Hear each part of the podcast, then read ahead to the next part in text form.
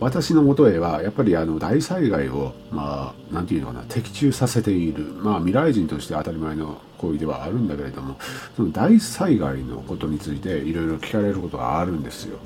でまあ過去にねまあ何て言うの3.11あと熊本の地震というのを的中させてはいるんだけども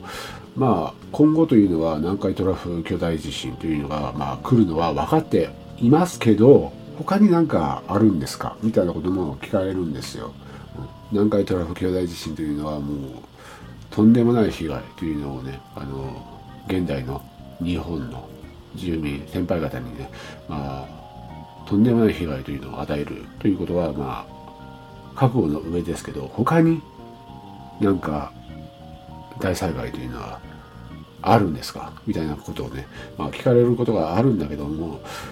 えっとね例えばなんだけどもこの間の2258年からね、まあ、未来人というのが来てね、まあ、いろいろ現代を観光して回っている時にね、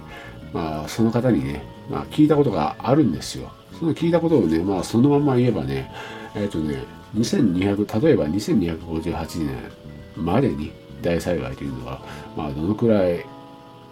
起きたのかというのをね、ざっと聞いたらね、10回以上起きているということを、まあ、言われたわけですよ。うん、まあ、レベルで言えばな、まあ、南海トラフ巨大地震レベルの大災害というのが10回以上来ているということですね。例えばなんだけども相模トラフというのを聞いたことがあると思うんですよ相模トラフというのは何ていうのかな首都直下型ですから、まあ、東京というのがまあ壊滅するような、あ、巨大地震というのが来るわけですよ。まあもちろん来ているということでねもうその時の状況というのはとんでもない状況がまあ襲いかかってくるわけですね。もう言葉では表せないような大被害というのを受けることにもなりますしね。他にもねあとは噴火系で言えば、まあ、日本の、まあ、大噴火というのは、えっ、とね、4箇所ぐらいで起きることを、まあ、言われたわけですよ。富士山ももちろんですね。あとは、まあ、阿蘇と、あとは桜島。そしてあと一つは、どっかの島だったかな。まあ、とんでもないあの被害というのを、まあ、受けることになるということは、まあ、先輩方というのは確保しておかないといけないということですね。さもう首都直下型がもう直接的な被害というのはものすごい被害というのを受けることになるということでねまあその時というのはもう本当多分命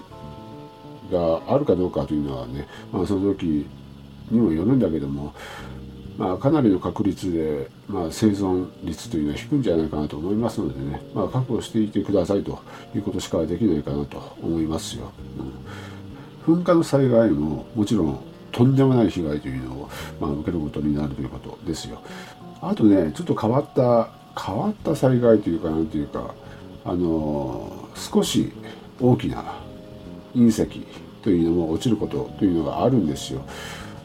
日本ではないんですけど、その隕石の被害というのもとんでもない被害というのを受けることになるということですね。えー、っとね、日本は大丈夫だったんですよ。防衛システムが、まあ、起動して、まあ、なんとか、あの防いだような形を取ったらしいんですよね。でも日本以外の、まあ、はっきり国というのはね、まあ、言えないわけなんだけども、まあ、その国というのはもうほぼ壊滅状態まで陥ったということでねもちろん周辺国にも、まあ、飛び火してもうとんでもない被害というのを受けたということはね、まあ、先輩方というのはね、まあ、理解しておかないといけないかなと思いますよ。うん、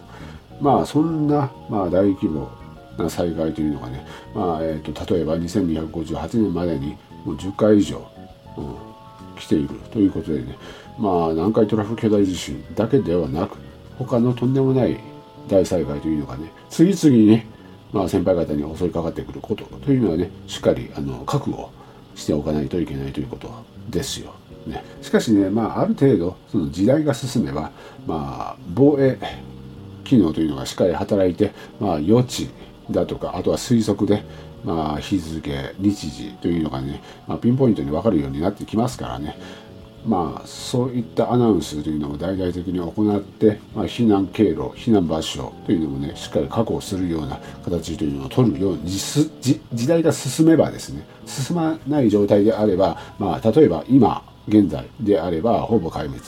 状態になるわけなんだけども、まあ、時代が進めばねそういった便利な、まあ、避難システムというのがありますから、まあ、安心されてもいいんじゃないかなと思いますけど今はまあ原始時代と同じような時代だからねまあ無理かなと思いますよ、うん、まあそんな感じではありますね。えっとねあとねあのちょっとあの勘違いされている人というのがねちらほらいらっしゃったようなんで、えっ、ー、とね、私は投資の話ですよ。えっ、ー、と、新 NISA とかよく最近目にするじゃないですか。それで私がね、あの、ちょっと言ったじゃないですか。あの、SP500 とか、まあ、いろんな、その、投資信託というのが一番手っ取り早いじゃないかなということをね、えっ、ー、とね、私はね、投資に関してはね、2018年ぐらいからずっと言ってるのかな。2016年から、まあ、言ってるのかな。うんまあ、結構前からずっと言っているわけなんだけども、まあ、金の勉強とかした方がいいということをね、まあ、先輩方にねずっと言い続けているわけなんだけどもね。えっ、とねあのちょっとねまずいなと思うことがあってねあのよく聞いてほしいんだけども例えばね新リーサでもであってもねあのこれやってはいけないことというのがね私の中でありましてねそれをね先輩方はねしっかり守った方がいいんじゃないかなと思うわけなんだなんだけどもあのね普通のねリアルのね例えばねあの銀行ってあるじゃないですか。地元密着型の銀行とかあるじゃないですか。そういったとこで申し込まない方がいいということなんですよ、うん、全部ネットで契約されてくださいということなんですね。ネット証券ってあるじゃないですか、うん。まあいろいろ私がねここがいいとか言ったらねあステマとかねあのちょっとねアホな人というのはね言いがかりというのはね 言うかもしれないけど、言うかもしれないからあんまりねズバッとここがいいということは言えないんだけどもいろいろあるじゃないですかネット証券というのはね。そこで申し込まれてくださいということなんですよ。普通のあのなんていうのなんとかあの銀行とかあるじゃないですか。そこはダメですよ、うん、はっきり言って。なんかね付き合いで申し込みましたみたいな感じの人がいるんですよ。あ、やべえな、これと思ったわけですよ。うん、まあ、かわいそうやなと、本当思いますよ。うん、付き合いで、付き合いでね、とんでもない額というのがね、あの損することになるんですよ、付き合いのためにね。うん、うわ、引くわ、みたいな感じで思ったわけなんで、あのお金の計算とかもう全然できないんだみたいな感じで思ったわけですよ。頭もう本当申し訳ないけど頭悪いなと思ってしまうわけですよ。えっとねその理由というのをねしっかり言いますよ。納得されると思います、うん、私が言ったらね。あのね例えばなんだけども投資信託というのはね例えば分かりやすく言いますよ、うん、私はあのよく言うあの S&P500 を例に挙げて分かりやすく言いますよ。S&P500 というのはね、あのアメリカの、まあ、日経平均みたいなもんですよ。日本の株式の日経平均みたいなもんですよ。有料な企業というのは500社というのが、ね、ありましてね、その平均という平均っていうか、まあ、あの代表的なその数値というのを、ね、表しているのが SP500 なんだけども、それに連動して動くような投資信託というのがあるんですよ。投資あの証券会社で用意されているんですよ。うんそれを例に挙げればねあのねあのねえっとねあのアクティブとアクティあのアクティブとインデックスというのは分かれているんですよ。大きく分ければね SP500 であってもね投資信託であってもねあのインデックスとアクティブというのがあるんですよ。アクティブというのは証券会社の中のものがあのなんていうの？自分たちで考えた数値というのをねあの予測してあの運用します。任せてください。プロにお任せくださいみたいな感じで売り出しているのがアクティブの方なんですよ、うん、でインデックスというのはまあその例えばさっき言いました SP500 に連動するような動きの投資信託というのがあるんですよ、うん、この大きく分ければこの2つに分かれるんですよ。で手数料というのはね全然違うわけですよ。何が違うのかって手数料が全然違うんですよ。本当に全然違うんですよ。えっ、ー、とねさっき言ったあのプロにお任せくださいの方のアクティブの手数料というのは大体ね大体平均してどのくらいかな。34%かな。4%にしましょうかね。えー、っとねだから100万円預ければ年間4万円そのプロにお任せくださいの人たちの懐に入るわけですよ、うん、でインデックスの方はえっと、例えば SP500 のインデックスの方が、まあ、連動するわけですよ。SP500 の平均値に。連動して動くわけですよ。だからまあコンピューターが管理するわけですよ。人がねあの一生懸命考えて運用しているわけではなくてねただただ SP500 に連動して動いているだけだから安いんですよ。手数料が安いんですよ。えっとね大体ね年間ね例えばさっき100万円って言いましたけど100万円預けていたら年間ね800円とか、うん、そのくらい程度なんですね。900円とか。多分そのくらいかなと思いますよ、うん、だからねその人が運用していたら4万円4パーね。でそのインデックスならば800円とか900円、うん、まあ中にはね手数料なしとかありますからね。0円最近ありましたよね。さちょっと見かけましたよ私。どっかの、うん、ありました、うん、全世界だったかな。オルカンだったかな。わからわかりませんけどこれは、ね、調べゼロもありますからね、うん、だからね金が増えていけばいくほどね例えばねずっとあの何年もね投資信託していてで1000万円になったみたいな感じになってくるとするじゃないですか。1000万円の4%ってもう40万になるんですよ、うん、わかります？でねあのさっき言いました1000万のインデックスあの連動するやつ。インデックスの方ならば8000円とか年間ね。8000円と40万でもう全然違ってくるわけですよ、うん、年間ねしかも。年間ですよ。で10年だと10年だとすればまあ400万になるわけですよ。もう全然違ってくるわけですよ。だからまあ例えばなんだなんだけどもその地元の銀行に行って付き合いであの絶対アクティブを進めてくるわけですよ。手数料が。高いアクティブっていうのを進めてくるわけですよ。だから断りきれずにねもうお願いしますみたいな感じでね付き合いかもう仕方がないなみたいな感じの人っていうのはね大丈夫と思いますよ本当に。何も考えることができないんだなみたいな感じ。いやあるんですよ。そういった書き込み見たことありますよ。付き合いだからとか。はあとか思ってしまってね。やばいやんみたいな感じで思いますよ。もうしっかりしないといけないと。いうことですよ。まあだからねこの先輩方からねメール来たんですよ銀行に行ってきました。銀行に行って申し込んできました。みたいな感じのねメールがあったからねやべえやんみたいな感じで、全部ねネットでねあの完結してください。ネットの証券会社であのインデックスファンドを選んでください。投資信託の手数料がもう本当に安い。インデックスを選ぶことですよ。でね選ぶ銘柄というのはねまあ銘柄はねもういろいろありますけどね。おすすめはねさっき言いました SP500 とかあとはインドですよ。インドの投資信託インドというのは最強国家になりますからね未来ではね。インド系でしょ。あとはまあ心配であればオールカあの全世界っていうのがありますからねオルカンって。あの書いてありますから、うん、それもいいと思いますし案外ねあのナスダックも全然大丈夫なんですよ、うん、長い目で見ればねもう何ていうの一喜一憂したい人には向いてない。もう例えば1週間でも限界もう売るみたいな感じの何ていうのギャンブル志向の人には向いてないかもしれないけどもう10年20年スパンで見る投をしたいならばナスダックも全然大丈夫。SP500 も大丈夫。全世界なんかはもちろん大丈夫だしインドも大丈夫だということですよ。日本株に関してはあの本当申し訳ないけどあんまり言えないということですね、うん、大丈夫とは言えないということ。はっきり言っておこうかなということですね。もう一回言いますけどネットで全部完結してください。ネットで申し込んで、ネットで証券会社を作って、で、ネットで、まあ、自分に合った投資信託というのを選んでくださいと。いうことですね。ほんと銀行にテクテク歩いて行ってね、あの、兄さんお願いしますみたいな感じで言ったらね、もう本当にか、もう100%に近い確率でね、アクティブファンド捕まされるわけですよ。我々にお任せくださいと。ね、手数料は5%のこの、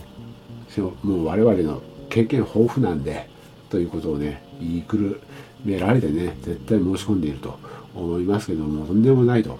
いうことですよ。もう手数料がバカ高いと。うん、しかもね、そのアクティブの人たちっていうのはね、インデックスに連動するように自分たちで考えていないね、あの、連動の仕方というのをね、しま、真似しますからね。インデックスの動きというのをね、真似してね、我々が考えた、あの、上下運動なんだみたいな感じでね、あの、言いますからね、とんでもないですよ。もう自分らで考えてない動きですからね。ただインデックスの真似しているだけですからね。ならばもうインデックスでいいんですよ。ということです。銀行には行かないこと。ね。銀行で NISA を申し込まないことですよ。変なの捕まされて終わりですから。もったいないですから。本当にもったいないですから。付き合いのために年間も何十万もね、まあ損してね、何十万も年間、10年か例えばね、何百万とかなるわけですよ。付き合いのために何百万も損したいのであればどうぞ。ね、付き合いのために銀行に行って、わざわざアクティブファンド手数料バカ高い、そのアクティブファンドを掴んで、あの、損されてくださいということをはっきり言っておこうかなということですね。あとね、あの何ヶ月か前から、あの、岸田総理はどう思いますか？みたいな感じのメールが来るんですよ。うん、多分ね、あの、ニュースかなんかに踊らされた人たちだと思うんですよ。あのね、私、もう正直に言いますけど、何も思ってないですね。ああ、みたいな感じでは思っていますけど、何がああなのか。なんだけども、ああ、あの、ニュースで、あの、ちょっと騙されかけている人結構増えてきたな、みたいな感じで思っているわけなんだけども、まあ、はっきり言ってね、あの、岸田さんってあんまりその、なんていうのかな、普通すぎるんですよ。普通すぎる。うん、もう、なんていうのかな、例えば学校のそのクラスにいても、本当なんていうの、真ん中、うん、ちょうど普通なんだけど、あの、普通よりもちょっと下ぐらいの存在で本当に何やっても目立たないわけですよ、うん、目立たないんです。でメディアもね叩きようがないんですよ。叩きたくてたまらないかもしれないけど叩きようがないんですよ。特別何も悪いことしてないんですよ、うん、悪いイメージというのをね植え付けるのがねあななんかね難しいんですよ。だからねあの何何回か前に言ったじゃないですか。何だったっけ？増税クソメガネとかね。まあメディアというのがね暴言を吐くくらいねあの叩こうとしているわけなんだけどももう欠点っていうか普通が普通すぎてねあの叩きようがないからね増税してないのにねあの増税したような感じであの言わないと叩きようがないんですよ。あとつかみどころもないし唯一つかみどころがあるのはメガネだったわけですよ。だから増税クソメガネとかね増税ケチメガネとかねもう普通すぎてねもう小学3年生ぐらいのあの子供がね言い合うようなあの抽象の仕方というのをねメディアがやっているわけですよ。もうどうしようもないと。叩きようがないつかみどころがない普通すぎて困るみたいな感じじゃないかなと思いますよ。それでね国民というのはねそれを聞いてねあ増税したんだみたいな感じで思ってしまっているわけですよ、うん、増税してないんですよ、うん、試しにねあの聞いてみてください。あの増税がどうのこうの言ってる人にどのくらい増税したんですかって。え？え？みたいな感じで何も答えられないんじゃないかなと思いますよ。即答できないんじゃないかなと思いますよ。なんでかって言ったら増税してないからなんですよ。だからメディアの植え付け作戦印象操作というのはねまあうまくいったけど嘘ですからね。増税してないですからね。あとはねいい政策というのもね実はねやっているんですよ。いろいろやっているんですよ、うん、でもねそれも全然表に出ない。ということでねもう本当に目立たないすぎて普通すぎて派手さがないんですよ。もう何ていうの車で言えばあのカローラとか、うん、コンパクトカーとか、うん、そんな感じです。派手さもなければ躍動感もない。目玉的なイベントというのを打ち出すこともないし致命的なミスも全然犯していないわけですよ。もう本当に普通なんですよ。もう普通にあの道路を歩いている。ゆっくり歩いている。いやゆっくりでもないし早すぎてもないし普通なんですよ、うん、顔も普通なんですよ。見かけも普通なんですよ。もう全てにおいて普通なんですよ。だからねあの目立ってないからあの国民というのはね仕事してないだろうみたいな感じで思ってしまうわけですよ。基本的に国民ってあの何も調べないで印象であのレッテル貼りしますからまあそのまんまあの支持率につながるわけですよ。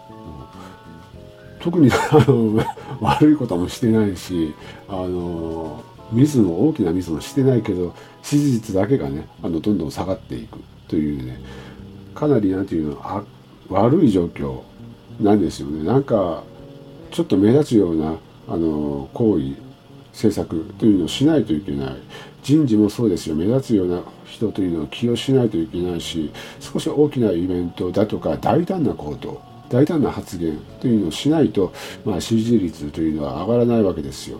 あのかかといってもう一回言いますけどねあの支持率下がっていますけど特にあの悪いこと何もしてないんですよ。結構政策もいいことをしているんですよ。調べればわかるんですよ。でも調べない国民というのは何もわからないんですよ。うん、支持率下がっているから悪いんだみたいな感じじゃないかなと思いますよ。実際聞いてみれば一発で分かります。あの悪いこと何かしましたっけ？みたいな。えー、っととか考えて終わりですよ、うん、増税もどのくらいされたんですか？みたいな感じで聞いたらね増税はどのくらいしたっけ？みたいな感じでねあの叩いてる人にね聞いたらねあの一発で分かるんですよ。増税もしてないしね。まあそんなもんですよ。だからねあのもう一回言いますけどね岸田氏というのはね普通すぎるんですよ。普通すぎる。派手さがないんですよ、うん、大胆さもなければ